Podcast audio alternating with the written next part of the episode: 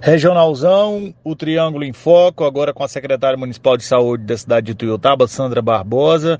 Parece que vai ter uma mudança aí nas UTIs. É, eu gostaria que você explicasse melhor sobre isso. Sim, a partir do dia 1 de março, Adelino, é, não haverá mais leitos exclusivo Covid, tá? É, houve aí uma portaria onde os leitos de UTI Covid foram transformados em leito de UTI geral. Então, dos 10 leitos que nós tínhamos no Hospital São José para atendimento a pessoas com Covid, é, nove serão transformados em leitos de UTI geral.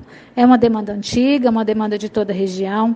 Nós tínhamos apenas 10 leitos de UTI para atender toda a nossa microrregião, às vezes atendíamos até fora da nossa microrregião. E agora, com essa mudança, nós teremos um pouco mais de, de leitos disponível, né, o que vai aí melhorar bastante. Né? Às vezes, pacientes ficavam vários dias aguardando um leito de UTI, tendo que ser transferido para outra região. E a região vai ganhar muito. O município de Jutaba ganha, a região também ganha.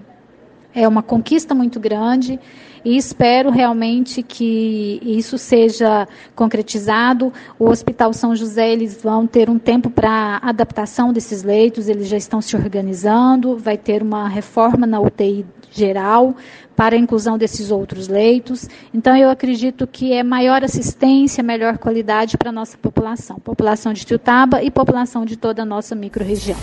Regionalzão, o triângulo em foco.